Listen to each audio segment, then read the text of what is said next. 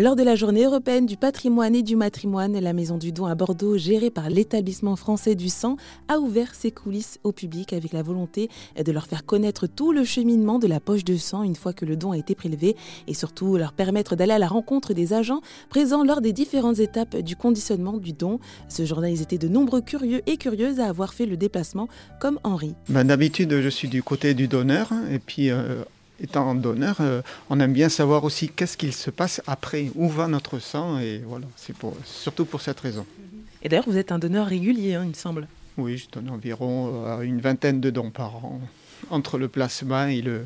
Ça fait bah, pas loin de plus de 40 ans à peu près. Qu'est-ce qui vous a donné envie de donner tout simplement votre sang, vous? Ben, L'envie, c'est euh, c'est le fait que j'étais ancien militaire et quand je suis parti en Afrique, voilà, c'est le fait d'avoir côtoyé des, convoyeuses de l'air, ce sont des, infirmières qui sont dans les avions. Et euh, en parlant, euh, c'est vrai quand on va dans des pays qui sont euh, sous-développés, bon voilà, ils avaient des problèmes et elle m'a parlé du don du sang. C'est comme ça qu'au retour en France, j'ai décidé de donner mon sang. Et tout comme Henri Bénédicte fait partie de ces personnes qui donnent une heure de leur temps pour faire un don, ils sont environ 2 millions chaque année. Oh, j'ai commencé à 18 ans, bah, entraîné par une amie pour le donner, puis après, euh, après j'ai déménagé, j'ai eu des enfants, enfin j'ai pas donné tout le temps, mais j'ai eu le temps de venir donner, donc euh, voilà, ça peut, ça peut aider. Puis après, on a des amis qui en ont eu besoin. Moi, j'ai un ami qui, qui, a des transfusions régulièrement, donc euh, je me dis, c'est pas le mien que je donne, mais ça sert. Oui, donc finalement, vous voyez ça comme un acte civique, finalement. Ah oui, complètement. Oui, oui. Oui, c'est civique. C'est pas tout, le monde peut en avoir besoin. Je peux aussi en avoir besoin un jour. Donc, euh, c'est vrai que si les gens venaient donner plus, ça pourrait être beaucoup plus facile pour les, transfusions. Il y aurait plus de stock, il y aurait moins d'appels aux dons régulièrement, il y aurait des bénévoles réguliers et ça serait beaucoup plus facile.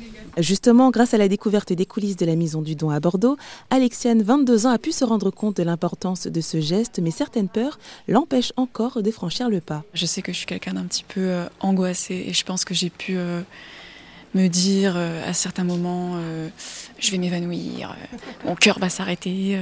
déjà que des fois je me sens à deux tensions, alors si en plus je me vide de mon sang, je me dis. Et aussi des questionnements sur. je sais par exemple que je suis souvent en manque de globules blancs et de globules rouges. Je me dis est-ce que mon sang va être si bon que ça à donner? Mais à l'avenir, j'aimerais vachement passer outre mon inconfort et, euh, et donner au vu du, du, service que ça peut rendre à, un nombre innombrable de personnes. Quoi. Mais est-ce que cette visite, elle, aura peut-être un petit peu calmé vos angoisses ou même pu atténuer vos, vos appréhensions, vos, vos, craintes, vos peurs? Mais Déjà, j'ai pris connaissance du fait qu'il y a un bon paquet de personnes qui donnent et qui s'en tirent très bien. Donc euh, oui, en tout cas, euh, plus un encouragement à donner que le contraire.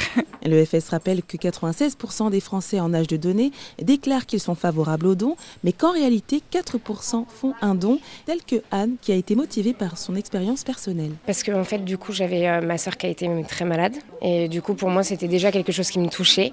Et en fait, il y a un an, j'ai repris euh, contact avec une de mes amies d'enfance qui est atteinte de leucémie. Donc pour moi, c'est devenu euh, un combat, en fait, un, un principe de vie, une on a tous besoin d'une motivation dans la vie de, faire une action en fait. On a tous besoin d'avoir des actions, etc. Et ben moi, mon action, mon truc à moi, c'est devenu le don du sang.